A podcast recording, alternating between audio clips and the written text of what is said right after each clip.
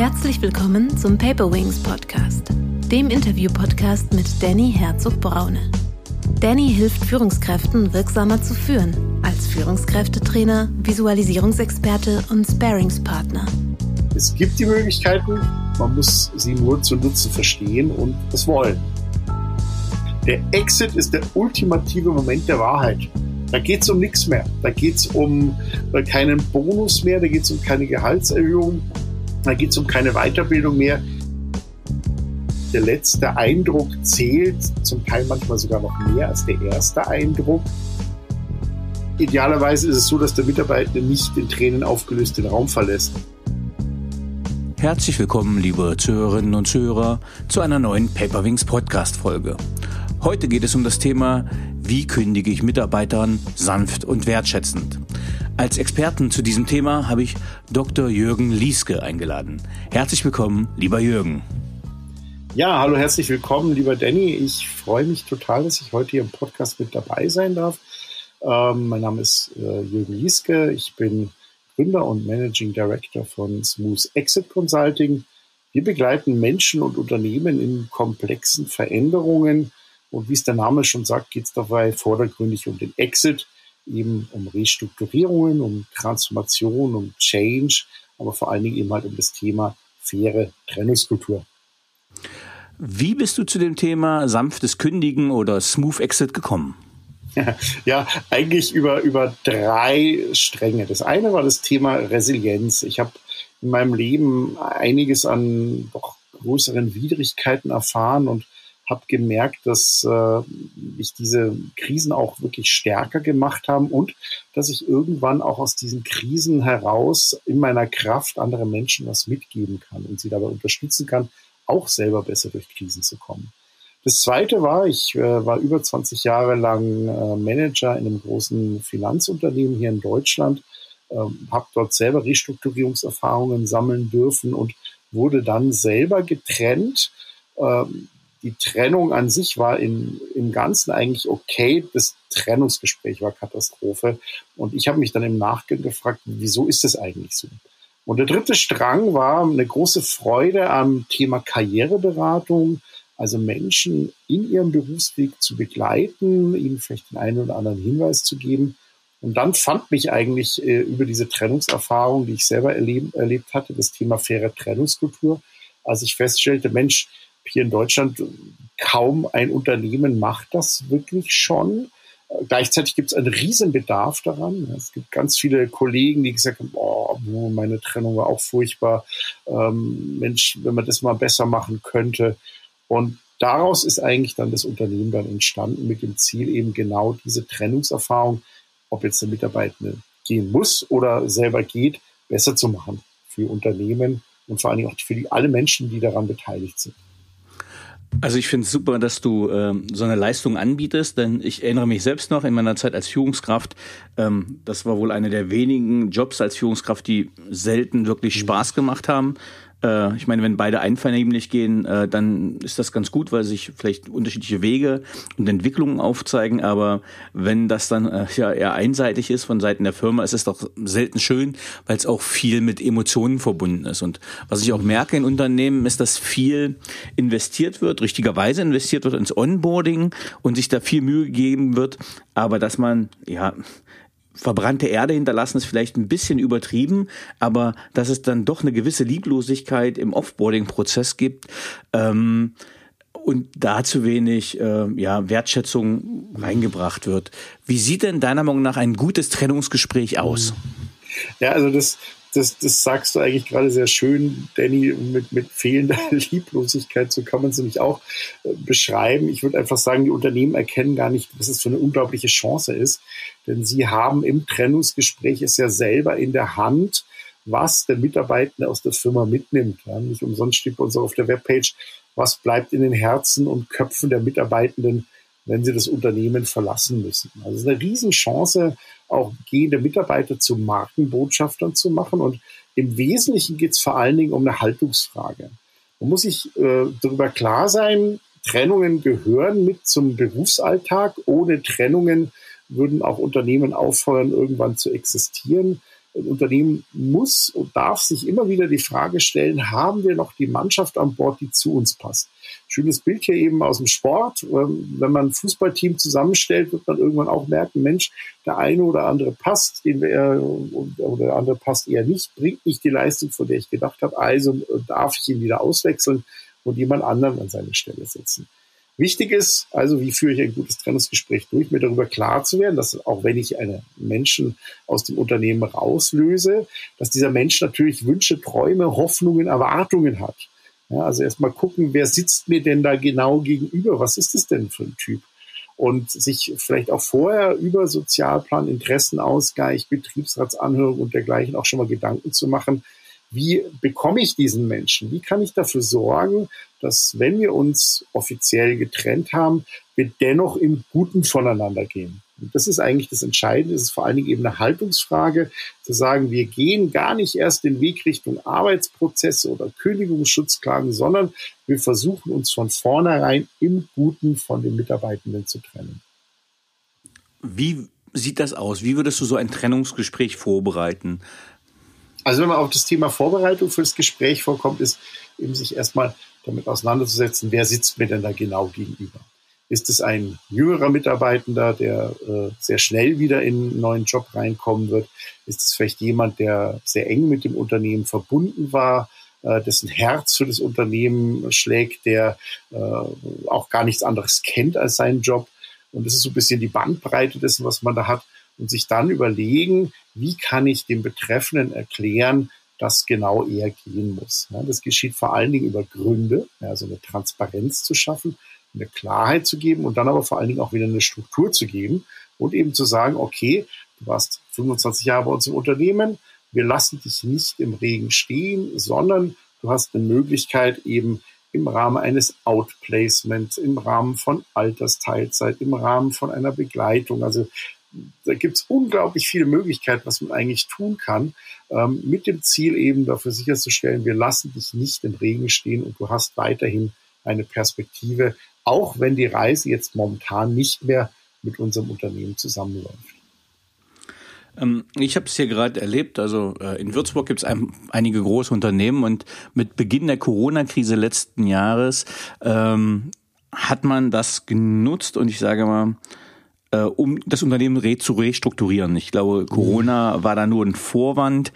Ähm, und das war dann schon Knall auf Fall. Das habe ich dann von einigen Bekannten mitgekriegt. Also, äh, wo die Security wie in amerikanischen Filmen kam mit ähm, Karton, alles reinpacken und raus von Hof. Äh. Und das hat mich schon ein bisschen abgeschreckt. Wir sind hier eine, eine kleine unterfränkische Stadt. Ähm, das ist ein großer Arbeitgeber, aber irgendwie bleibt da ein Geschmäckle. Ähm, mhm wie würdest du das machen bei so nicht Individualgeschichten, sondern es geben wirklich eine Welle von 500 bis 1000 mhm. Mitarbeitern, die mhm. gekündigt werden.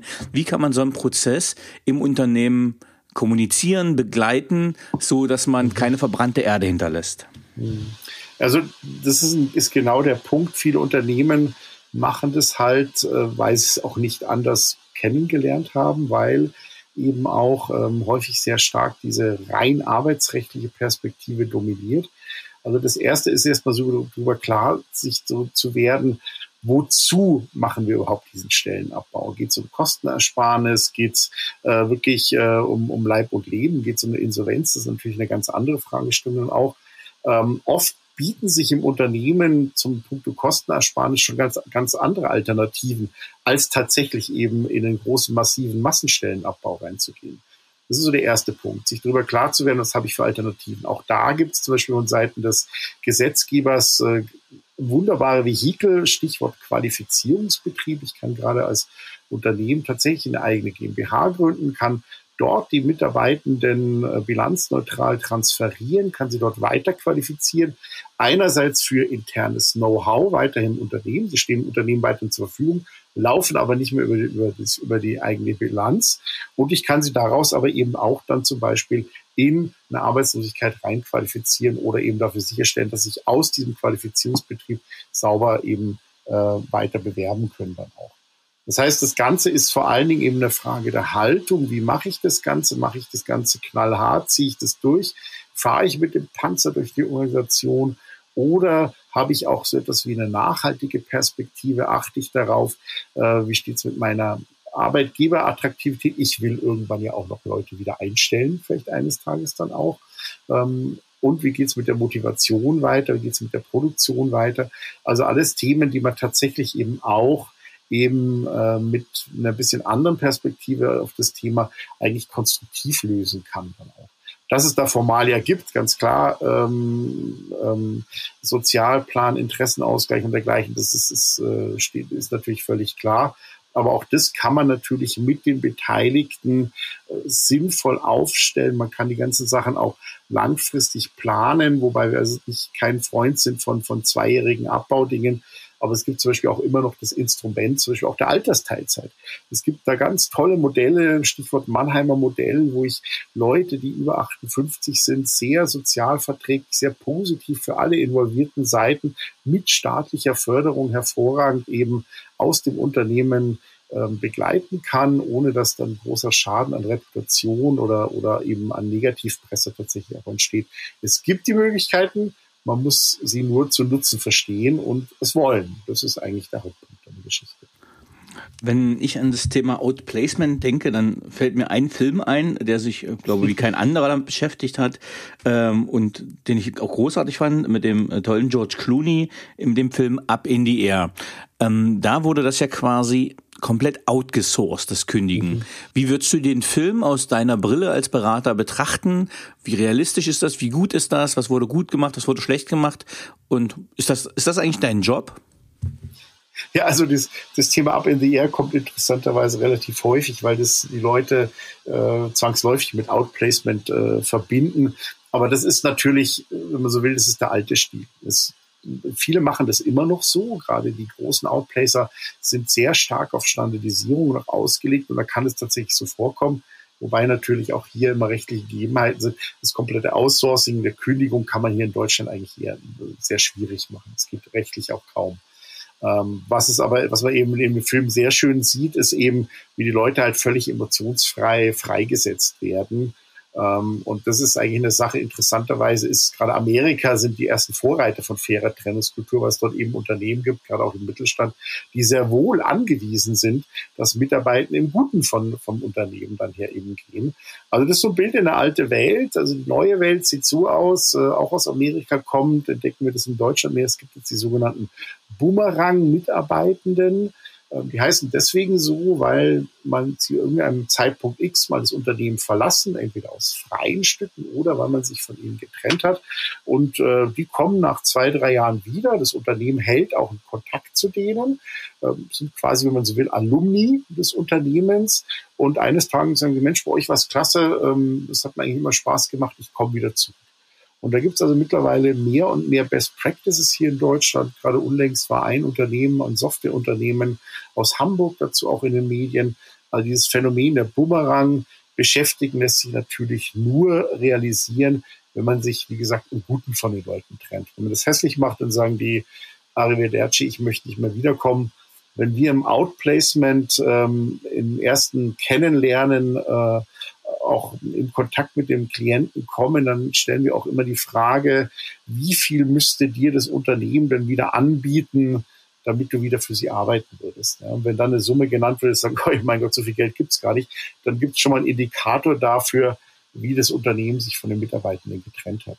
Und das unterscheidet auch unseren Ansatz von Outplacement, wir sagen eigentlich lieber Placement, auch dahingehend, dass wir wenig standardisiert arbeiten, nur da standardisiert, wo es wirklich nötig ist, aber vor allen Dingen eben halt den individuellen Menschen im Mittelpunkt haben und wir wirklich auch mal die Berufsbiografie komplett aufmachen und sagen, okay, wohin kann die Reise eigentlich gehen? Gibt es vielleicht Sachen, die du schon immer mal machen wolltest? Wenn ja, wie kommst du dahin? Wo leuchten deine Augen? Also das ganze Thema positiv besetzen und äh, das hat auch tatsächlich dann eben auch erhebliche Erfolge dann auch in dem, wenn wir unser Placement tatsächlich auf Fähigkeiten, auf Wünsche und Bedürfnisse betreffenden abstellen und eben nicht nur, wie es eben in Absinn WR ist, irgendein Standardprogramm den Betreffenden an den Kopf knallt und sagt, du schreibst eine Bewerbung und das war's dann. Ja. Also das ist so ein bisschen ein Bild einer äh, oder sehr zugespitztes, fast schon karikaturhaftes Bild, was bei George Clooney rüberkommt. Es ist aber leider immer noch Realität. Es verändert sich. Äh, der ganze Markt von Placement und Personalberatung ist gerade sehr in Bewegung. Ähm, auch Stichwort Digitalisierung, KI und dergleichen. Aber das sind halt immer noch Negativbeispiele, wie sie halt leider immer noch vorkommen. Wir machen es anders. Also das Beispiel mit diesem Bumerang finde ich ganz, ganz toll. Ich kannte dieses Wort noch nicht, aber dieses Phänomen ist mir jetzt auch im Freundeskreis bekannt. Ich meine, wenn es, du hast ja oft in Bereichen hast du ja Cluster, also wo sich Firmen ansiedeln, die ähnliche Dienstleistungen oder Produkte haben und sich gegenseitig die Leute abwerben. Und was ich als Führungskraft auch selbst gemerkt habe, jetzt sind die Leute teilweise zu Recht stolz, dass sie sehr lange bei einer Firma sind.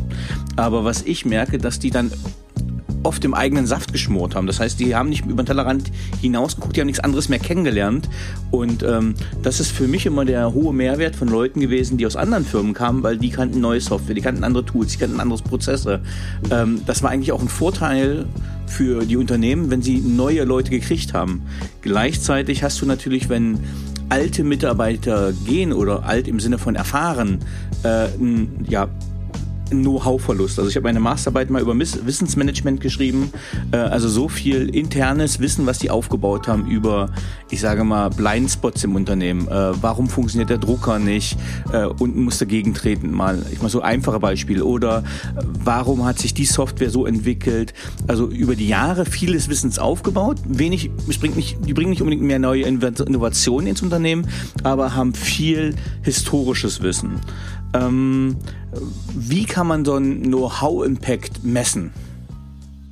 Ähm, also auch, auch, hier eben genau dieser Aspekt Know-how ist, ist natürlich etwas, was einmal mehr nochmal ein Plädoyer dafür ist, eben sensibel mit dem Thema umzugehen.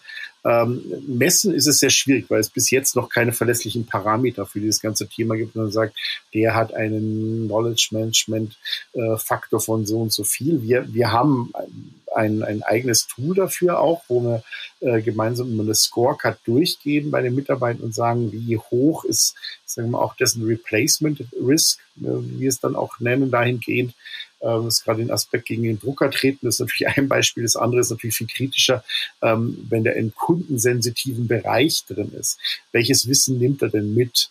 Ja, also auch das ist ja ein Aspekt, dieses, dieses wirklich ähm, sich mal anzugucken, wenn Unternehmen das äh, oder wenn Mitarbeiter das Unternehmen verlassen, äh, was geht denn da eigentlich für Know-how auch weg? Vor allen Dingen eben dieses sogenannte Implicit Know-how, also das mhm. implizite Wissen, dass man eben zum Beispiel eben ein großes Insiderwissen auf, auf Kundenseite aufgebaut hat, das sich in keiner CRM-Datenbank wiederfinden kann. Sowas lässt sich dann über strukturierte Interviews zum Beispiel abgreifen.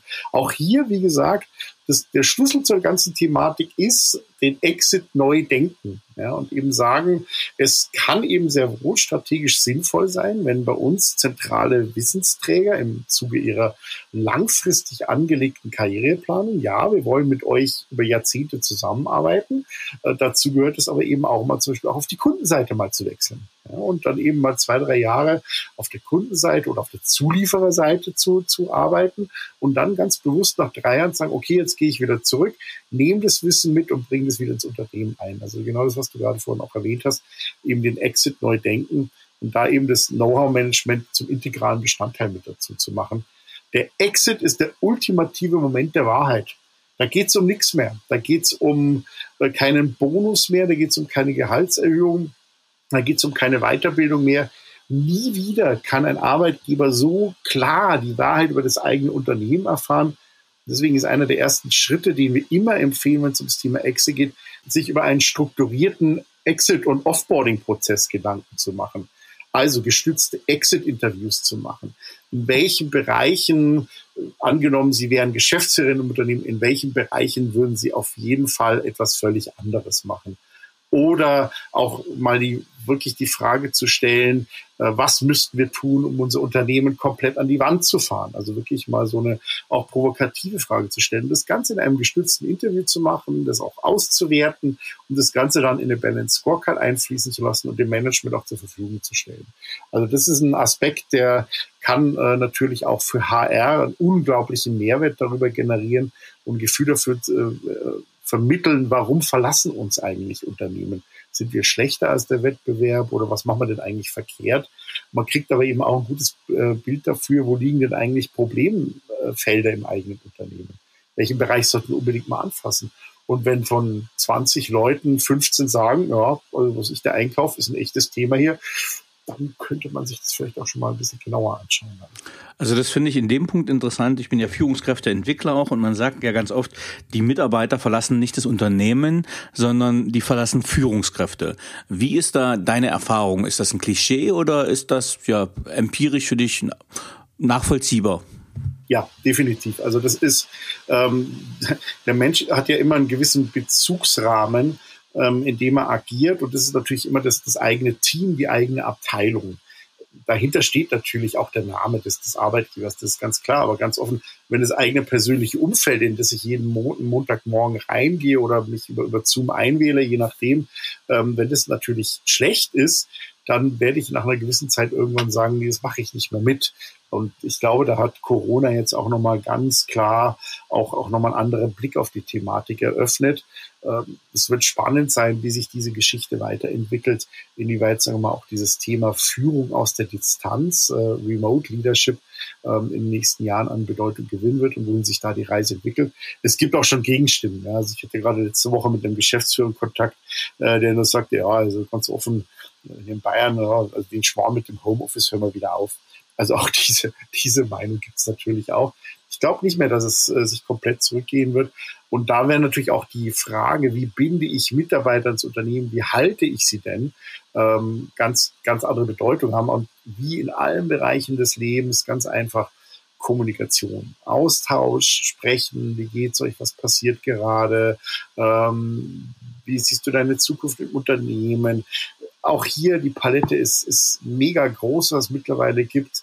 Ordentliche Zielvereinbarungssysteme, dann vielleicht mal auch sich über OKR Gedanken machen, ja, also Objectives und Key Results und sehr äh, bottom-up getriebenes, innovatives Tool, das Google eingeführt hat und damit arbeitet. Also die, die, die Innovation in den Bereichen ist, ist grandios und man muss halt eben nur noch bereit sein, auch mal den Blick über den Tellerrand hinaus zu, zu richten und zu gucken, was gibt's denn da eigentlich alles an Impulsen, Stichwort New Work und da passiert unglaublich viel, was die Menschen vor allen Dingen eben halt auch emotional ans Unternehmen langfristig gesehen binden kann dann. Also du hast gerade was sehr Interessantes gesagt, also gerade ja dieses Thema New Work und Remote und ich bin sehr nah bei dir, wenn man sagt, okay, die Wissensmanager, ähm, die den Vorteil vom Homeoffice auch erkannt haben, also die Wissensarbeiter, wo man sagt, okay, äh, ja, zwei, drei Meetings oder Live-Meetings in der Firma, das ist schon schön und das möchte ich auch wieder haben, aber äh, Mensch, bevor ich jetzt nach Frankfurt wieder reinpendle, bin zweieinhalb Stunden nur hin und zurück auf der Autobahn. Äh, in der Zeit kann ich ins Fitnessstudio gehen, einkaufen und habe trotzdem noch einen tollen Arbeitstag zu Hause. Ist ja nicht notwendig. Ich glaube auch, das wird bleiben. Aber was man ja auch gemerkt hat, ähm, es ist relativ egal, ich sage jetzt einmal, ob da Volkswagen, Telekom oder XY auf dem Gehaltszettel steht, äh, wenn das Büro das gleiche ist, nämlich mein Homeoffice. Das heißt, die, man, man entbindet sich ja auch ein bisschen zu dem Arbeitgeber selbst und es wird beliebiger. Und meine Hypothese wäre jetzt, dass auch ein Trennungsgespräch viel leichter geht. Ne? Also äh, wie, wie, wie, wie sagt man so schön, äh, Trennung per SMS. Äh, hast du da Erfahrungswerte, wie Trennungen im letzten Jahr vollzogen wurden von Mitarbeitern in Corona-Zeiten? Naja, sagen wir mal so, da gibt es natürlich einen ganz klaren rechtlichen Vorbehalt hier in Deutschland. Eine äh, Kündigung ist den Mitarbeitenden immer äh, persönlich und schriftlich auszuhändigen, im Original unterschrieben. Also, dass man da einfach so, wie es eben jetzt durch die Medien ging, wie es in Amerika auch zum Teil war, per Zoom mal so easy schmeasy 1500 Leute kündigt, ja, man kann es machen mit erheblichem logistischen Aufwand. Man muss ja auch die Zustellung der Kündigung dann auch ähm, bestätigen. Ich, ich kenne jetzt hier aus meinem unmittelbaren Erfahrungshorizont keinen Fall, in dem man sowas versucht hat. Andersrum kenne ich aber eben jetzt in Corona auch, auch Fälle, in denen halt tatsächlich ähm, die Leute oft vergessen, dass sie eben auch sich zum Beispiel an den Paragraph 17 Kündigungsschutzgesetz halten dürfen. Das ist das sogenannte Massenentlassungsthema.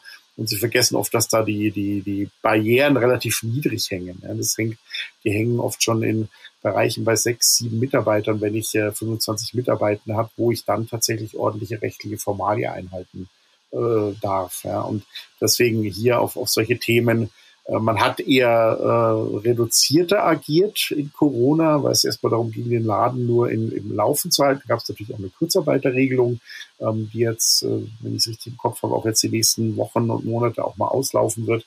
Und das ist natürlich ein Thema, äh, da wird es halt spannend, was danach kommt.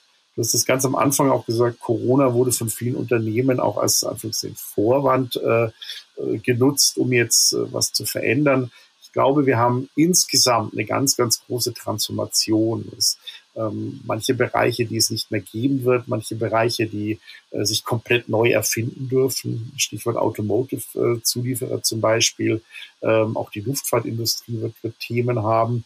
Und gleichzeitig natürlich haben auch äh, wachsende IT-Unternehmen ein riesiges Thema. Sie wachsen sehr schnell. Sie wachsen oft zum Teil äh, schon gar nicht mehr organisch, sondern exponentiell.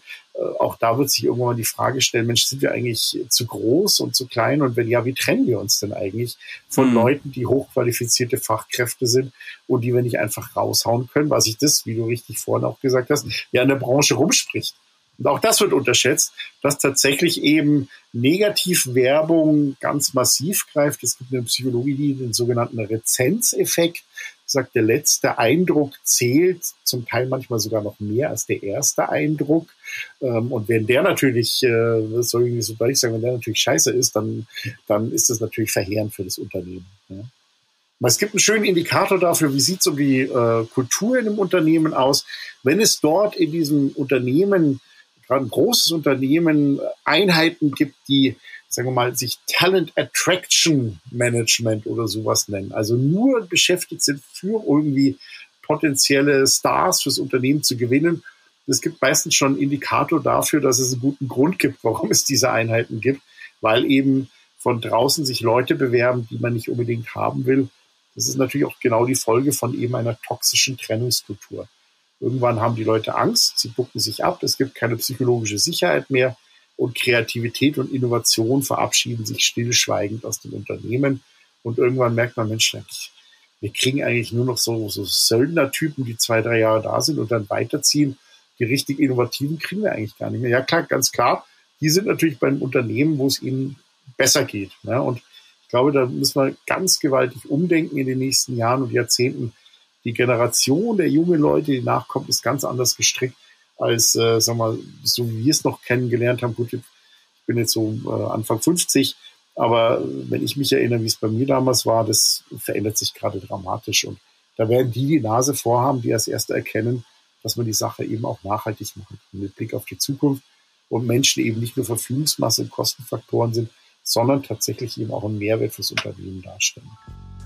Sehr schön. Wenn jetzt eine Führungskraft zu dir kommt und die sagt, äh, Jürgen, also folgendes, ich habe einen Mitarbeiter, von dem müssen wir uns trennen. Das ist eine super Führungskraft gewesen, aber der passt einfach nicht mehr. Wir haben die Abteilung aufgelöst, wir haben agiles Management, ähm, wir haben einfach Führungsebenen gestrichen.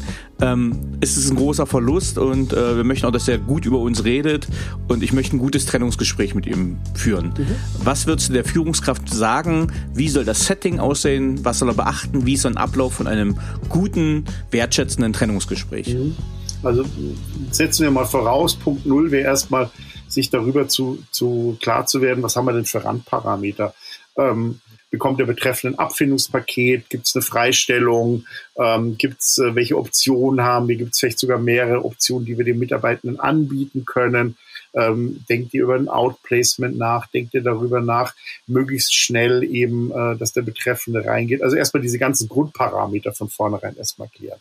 Vom Setting ist es dann relativ klar, ähm, es wird immer äh, zu zweit in ein Trennungsgespräch reingegangen, also immer Führungskraft und idealerweise noch jemand mit an Bord. Das ist ein ganz einfacher Grund. Einmal ähm, geht es um das Thema Antidiskriminierung. Ja, also hm. man sichert sich einfach ab, wenn ich einen zusätzlichen Zeugen mit in das Trennungsgespräch mit reinhole. Äh, zweitens gibt es noch jemanden, der mit an Bord ist, wenn das Gespräch aus dem Ruder laufen sollte. Und drittens schafft man eben auch ein ganz anderes Gesprächsklima, wenn dann eine kleine Gruppe da ist, als wenn es nur One-to-One -one ist. Das heißt, der Betreffende wird, wenn er die Trennungsnachricht bekommt, sich schon auch anders verhalten, als wenn es erstmal nur bilateral ist, weil es eben noch ein gewisses Maß an Sozialkontrolle dazu gibt. Also erstmal zu dritt reingehen, ja, nicht, nicht, nicht alleine, äh, sondern eben noch mit jemandem Dritten an Bord. Das zweite ist, Ähm, es kann sein, dass im Trennungsgespräch Tränen fließen, dass es vielleicht auch mal laut wird auch hier sich darüber klar werden, wie würde ich mir selber wünschen als Führungskraft, wie mein Trennungsgespräch aussehen soll. Ähm, würde, sind so Stichworte, die da reinkommen, Gesichtswahrung, also vielleicht nicht so, dass es absolut jeder mitbekommt. Vielleicht gibt es ähm, Besprechungsräume, in denen man das machen kann. Vielleicht geht man für den betreffenden Anlass auch raus in einen Coworking-Bereich, in eigene angemietete Räume, wenn es mehrere Leute sind. Also eben so ein bisschen das Thema Gesichtswahrung im Vordergrund zu halten. Mhm. Und der dritte ganz entscheidende Aspekt ist das Timing. Das erleben wir leider auch immer noch, dass sowas gerne am Ende der Woche gemacht wird. Ähm, das ist natürlich schwierig, weil der Betreffende möchte was tun, er möchte sich informieren, er möchte aus dem Zustand der Unsicherheit, in dem er gerade ist, so schnell wie möglich raus und dann erreicht er niemanden. Er erreicht keinen Anwalt, er erreicht keinen Steuerberater, er kann mit niemandem reden. Deswegen empfehlen wir immer vom Timing her idealerweise Trennungsgespräche im Bereich Montag bis Mittwoch zu machen, mhm. damit dem Betreffenden auch die Zeit gegeben wird, ähm, selber aktiv werden zu können und sich selber nochmal schlau machen zu können. Und dann eher das Ganze dann eben auch immer einen raschen Follow-up dann zu machen, vielleicht sogar schon am Freitag oder spätestens am Montag darauf nochmal in ein Follow-up-Gespräch dann auch tatsächlich reinzugehen. Jetzt ist das Trennungsgespräch äh, gelaufen. Ähm, mhm. Und das hat, löst, löst ja auch eine Welle aus. Also wenn ich den natürlich schnell abkapsle, in Anführungsstrichen, schnell rausbringe aus dem Unternehmen, dass das möglichst wenig Leute mitkriegen. Ähm, ich, ich bin mal jetzt ganz Betriebswirt, weil es schädigt ja auch die Produktivität ne? Mhm. Äh, und auch die Moral, wenn jetzt jemand äh, ja, mit ja, heulendem Gesicht, ich sag's mal so, äh, da durchläuft. Äh, das ist ja, da ist ja auch schön, wenn die Kollegen Empathie zeigen, aber es reißt natürlich so ein bisschen die Stimmung runter, die Arbeitsmoral. Wie ähm, fange ich das Ganze auf? Wie begleite ich das, wenn mhm. jemand das Unternehmen verlässt? Also das mit, idealerweise ist es so, dass der Mitarbeiter nicht in Tränen aufgelöst den Raum verlässt, ja, sondern dass das Gespräch so strukturiert ist, dass es eine Trennung gibt, dass aber den Betreffenden auch gleich Brücken gebaut werden. Dass er eben sagt, okay, es geht weiter, das sind die Optionen, die wir für dich vorbereitet haben und wir sehen uns äh, übermorgen wieder oder ich rufe heute Abend an und frage, wie es dir, es dir eben geht. Ähm, und hier ist es tatsächlich so, dass ähm, da zwei Seiten reinspielen. Du hast es schon so schön gesagt, man will natürlich nicht, dass die Leute ähm, noch, also erstens, man kann es nicht geheim halten, ganz klar. Also das ist eine große Illusion. Wenn jemand getrennt wird, äh, spricht sich das sofort rum und vor allem das Wie wird genau angeguckt. Ja, und wenn es mhm. sauer und konsistent gemacht ist ähm, und eben auch wertschätzend gemacht wird, die sagen, hey, du, der kam da raus, es war, es sah aber jetzt nicht so aus, ob es ihm wirklich super schlecht ginge. Ich hatte eher den Eindruck, dass er auch positiv ist. Also zwei Aspekte, die von Seiten des Mitarbeitenden oft sehr wichtig sind, ist, kann ich mich noch von meinen Kollegen sauber verabschieden? Gibt es eine ordentliche Kommunikation ins Haus? Auch hier, wie verlasse ich das Unternehmen? Wir sind selber auch nicht unbedingt ein Freund dafür, Freistellungen ewig lang auszudehnen. Also ähm, es gibt Unternehmen, die lassen die Mitarbeitenden nach einem unterschriebenen Aufhebungsvertrag da noch drei, vier Monate im Unternehmen, auch angeblich für Wissensübergabe und solche Dinge. Ähm, wir empfinden das eher kontraproduktiv. Mhm. Äh, also auch hier eher zeitnah Freistellung, sagen, okay, was ich, Trennungsgespräch ist am jetzt am heute am 12. Juli. Ähm, ähm, Freistellung ist Ende übernächster Woche zum Beispiel. Natürlich unter dem Vorbehalt, du stellst uns immer noch für Rückfragen zur Verfügung ähm, und hier eben relativ schnell einen Cut reinzubringen. Weil wenn das Trennungsgespräch gut lief, ja, dann, und es gab vielleicht einen Golden Handshake, dann läuft der Mitarbeiter durchs Unternehmen und sagt, hey, hey, hey ihr dürft noch länger. Mhm. Wenn es schlecht lief, sagt er, mein Gott, was ist das hier für ein Scheißladen, äh, ihr Armen, schaut's, dass ihr rauskommt, oder meldet sich sofort krank. Ja, auch das ist ja natürlich eine Möglichkeit. Und äh, der Produktivitätsverlust ist dann eklatant. Es gibt auch keine Einarbeitung mehr. Also deswegen ist auch dieses Trennungsgespräch so eine ganz große Schandierfunktion. Mache ich einen ordentlichen Abbau? Mache ich das gescheit? Oder lasse ich es eben wirklich darauf ankommen, dass es zu Prozessen kommt? Und das ist natürlich verheerend, wenn dann, äh, sagen wir, vielleicht eine Trennung wirklich betriebsbedingt äh, gekündigt wurde und bevor man schaut, ist eine Kündigungsschutzklage draußen und der Betreffende kommt nach drei, vier Monaten wieder an und das Unternehmen muss ihm wieder das Gehalt zurückzahlen. Äh, ja, Flurschaden auf allen Seiten, das braucht's nicht. Also das ist auch betriebswirtschaftlicher Unfug, der da gemacht wird. Und auch das wird leider immer noch propagiert und leider immer noch gemacht. Das machen wir nur über die Anwälte.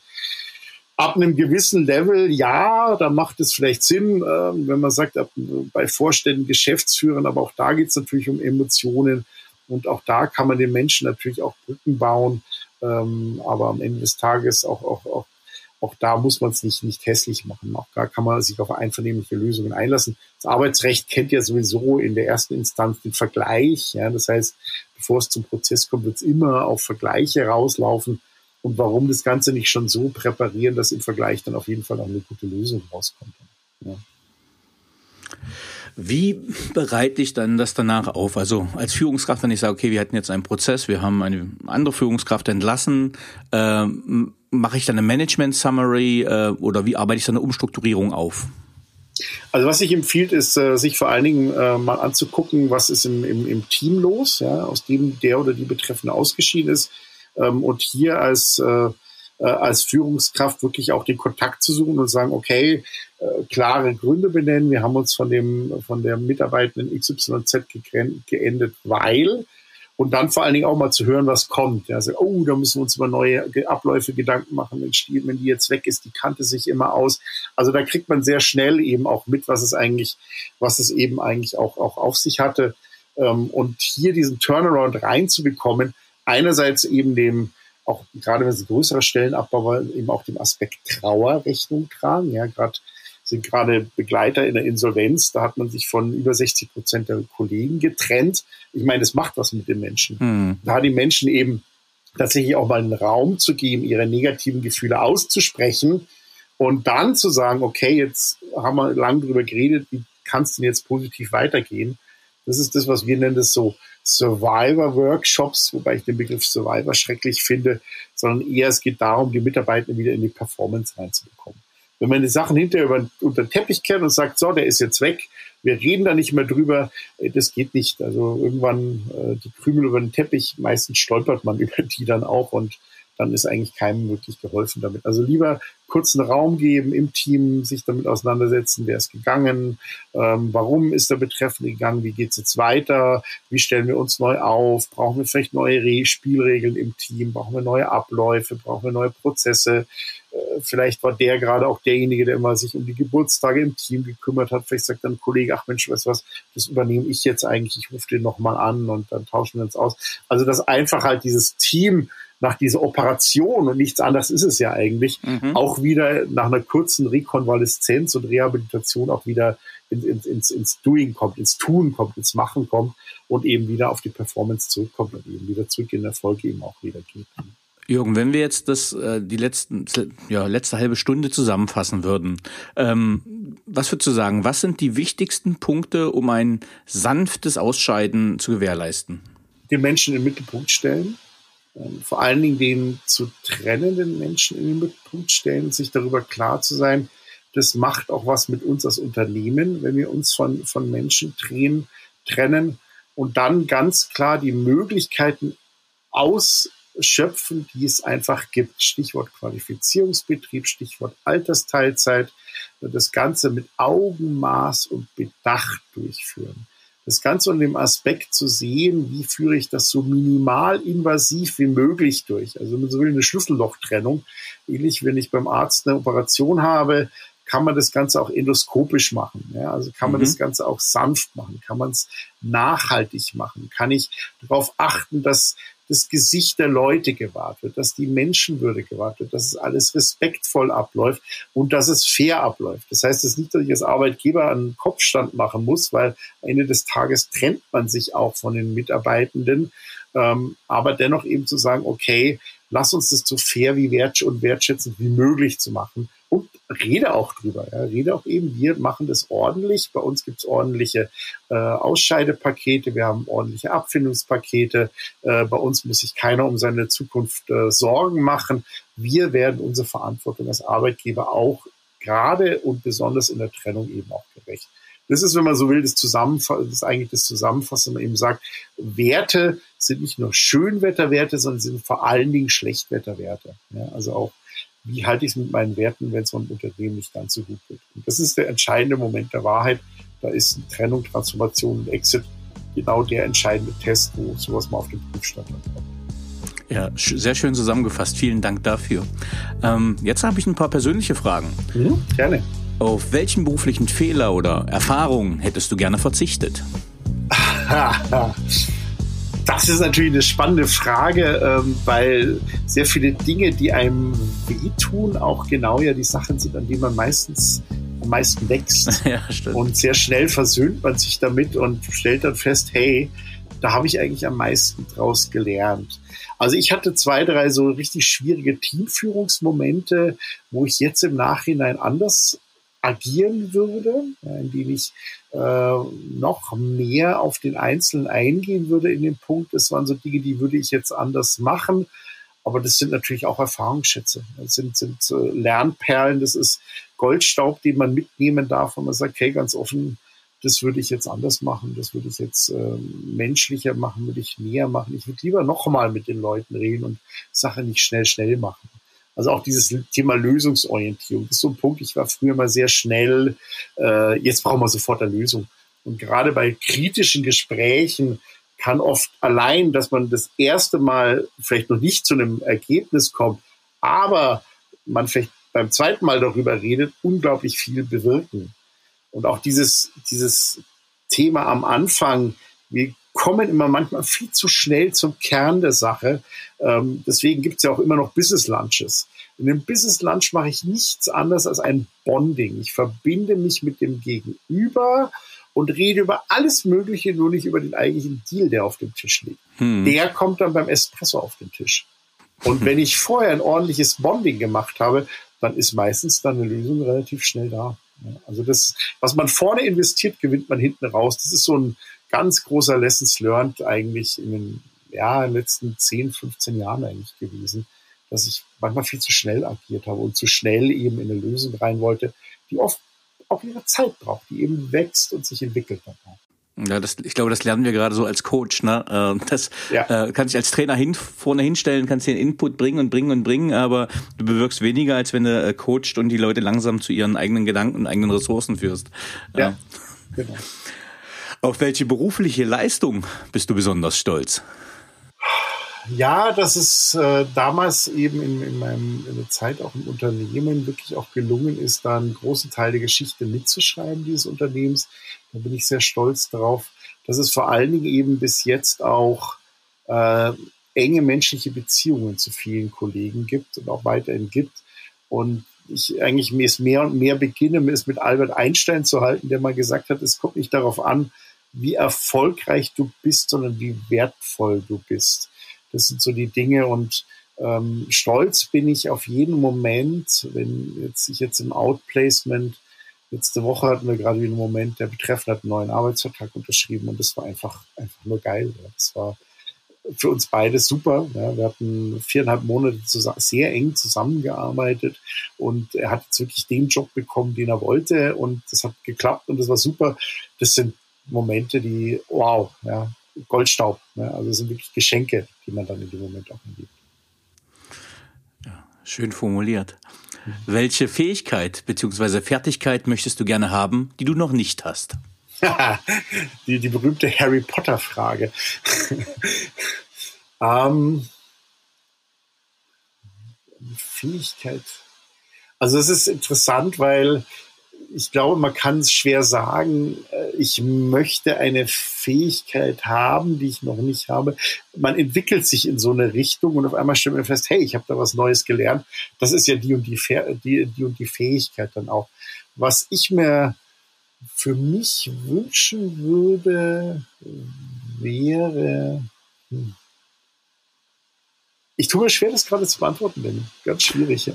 Dann, dann lass, das lassen wir es liegen. Die, die Fähigkeiten finden, finden sich auch ein bisschen. Ja, das ist auch so, ist so die Ecke. Ja, man kann nie genug wissen. Also ich möchte noch viel, viel mehr lernen und ähm, ist einfach eine Frage der Zeit. Ähm, genau. Ich, ich lasse die Frage reif. Vielleicht kommst du irgendwann auf mich genau. zu und sagst es mir. Ähm, welches Buch oder Bücher haben dich am meisten geprägt bzw. dein Leben beeinflusst? Also da kann ich ganz klar sagen, das waren vor allen Dingen jetzt im, im letzten Jahr im Zuge von Corona ähm, die Bücher von Eckhart Tolle. Mhm. Das, äh, das Jetzt äh, war etwas, was mich sehr, sehr beeindruckt hat, äh, wo ich gemerkt habe, wir bewegen uns viel zu viel immer entweder in der Vergangenheit und in der Zukunft. Ähm, und da gibt es ein wunderbares Buch von Graham Greene, das heißt äh, Die Gesetze der Macht. Das ist äh, ein Klassiker aus den 90er Jahren, The Laws of Power, ähm, ganz offen bis heute unveränderlich. Auch Machiavelli, Il Principe oder Sun Tzu, die ganzen Klassiker, die man eigentlich hat. Gerade wenn man in einem Großkonzern tätig ist oder in einem Unternehmen einer gewissen Größe. Die meisten unterschätzen die politische Dimension, die der Job hat. Und äh, Unternehmen und Organisationen sind auch, auch Bereiche, in denen Macht und Ohnmacht eine ganz große Rolle spielt. Und deswegen ähm, denke ich mal, sind auch solche Themen große Klassiker ähm, dann gibt es ein wunderbares Buch von Alain de Botton, Statusangst. Da geht es sehr viel darum, wie wichtig ist mir denn das nach außen hin Scheinen und wie viel Sein lasse ich mir selber zu. Äh, sehr schön, sehr leicht geschrieben. Also das sind so die drei Titel, die ich eigentlich jetzt so jedem mal so mitgeben würde und sage, liest es mal, lass dich mal inspirieren, lese vielleicht nach 15 Jahren nochmal und schau, wie du es jetzt anders siehst oder so. Ja, schön. Ich habe wieder was gelernt. Äh, zwei Bücher kannte ich nicht, den Rest kannte ich. Äh, mhm. Und die empfehle ich auch immer gern, wie Die Principe oder Die Gesetze der Macht. Die habe ich auch. Also ein paar andere Bücher noch von Graham Greene. Aber tatsächlich ähm, Statusangst und das Jetzt kannte ich noch nicht. Da bin ich mal gespannt drauf. Mhm. Wer waren die drei Menschen, die den größten Einfluss auf deine berufliche Entwicklung hatten? Ähm, einmal mein Vater, und zwar ohne dass er was dazu getan hat. Er ist äh, sehr früh gestorben, da war ich gerade mal 13 Jahre. Wie sehr mich das geprägt hat, habe ich eigentlich erst in den letzten Jahren, auch als ich mich jetzt selbstständig gemacht habe, gemerkt, äh, dass das doch äh, sehr mein Leben auch, auch geprägt hat. Dann vor allen Dingen eben ein, einer meiner ehemaligen Chefs, ein Vorstand eben in dem Unternehmen, in dem ich drin war, der hat sehr, eine sehr hohe menschliche Empathie und auch Fähigkeit gehabt, Dinge im Kern zu ergründen. Und da waren Dinge dabei, die ich wirklich, die mich auch wirklich verändert haben in der Richtung dann auch. Das war auch so ein sehr großer Mentor, der mich in der Richtung zum, zum richtigen Zeitpunkt, als ich sein Assistent war, eben auch äh, positiv beeinflusst hat. Das waren so die beiden großen Menschen eigentlich, die, die mich da in der Richtung doch auch sehr klar auch, auch haben werden lassen in manchen Bereichen. Mhm. Was möchtest du am Ende deines Lebens von dir sagen können, erreicht zu haben? Er hat einen wertvollen Beitrag für viele Dinge des Berufslebens und des Privatlebens geleistet. Er hat wichtige Impulse gesetzt und er hat mir geholfen, mein Leben anders zu sehen und eben auch den Mut zu finden, andere Schritte mal zu wagen. Also das Thema Impulsgeber. Mhm. Das ist eine Sache, die, das wäre schön, wenn das am, sagen wir, meiner Beerdigung oder wie auch immer irgendjemand sagen würde, sagt, Mensch, ich habe eigentlich da richtig viel gelernt vom, vom Jürgen. Ja. Mhm. ja, schön. Hast du ein Lebensmotto? Und wenn ja, ja. wie lautet es? Von Viktor Frankl. Ja, Viktor mhm. Frankl ist einer der großen Begründer der Resilienz und auch äh, Gründer der Logotherapie und er hat äh, gesagt, es, zwischen Reiz und Raum liegt ein Spalt. Ähm, nee, zwischen Reiz und Reaktion liegt ein Raum. In diesem Raum liegt unsere Möglichkeit zu wachsen und unsere ganze Freiheit, uns als Mensch selber zu entwickeln. Also, dass wir keine Pavlovschen Hunde sind, dass wir eben, wenn ein Reiz kommt, wir nicht sofort drauf speicheln müssen, sondern eben wir selber in der Hand haben zu bestimmen, wie Dinge, die von außen auf uns einprasseln, auf uns wirken. Ja, wir können den Kopf in die Sand stecken, wir können uns vergraben, wir können uns aufhängen, wir können aber auch den Blick nach vorne richten, wir können dies versuchen, das Beste aus der Sache zu machen. Dafür steht mir für mich dieses Viktor Frankl-Zitat. Sehr schön. Vielen, vielen lieben Dank. Vielen Dank, Jürgen, dass du uns einen Einblick gegeben hast in, wie man wertschätzende Trennung Gespräche durchführt, ähm, wie man das Ganze im Unternehmen begleitet. Vielen, vielen Dank für deine Impulse, lieber Jürgen. Mhm. Vielen herzlichen Dank dir auch, Danny, für die Möglichkeit, äh, hier mit dir zu sprechen zu dürfen. Dankeschön. Tschüss. Tschüss. So, liebe Zuhörerinnen und Zuhörer, ich hoffe, Ihnen hat dieser Podcast gefallen. Wenn er Ihnen gefallen hat, hinterlassen Sie gerne ein Abo, eine positive Bewertung und empfehlen Sie diesen Podcast weiter. Bleiben Sie gesund. Mit besten Grüßen, Ihr Danny Herzog Braune.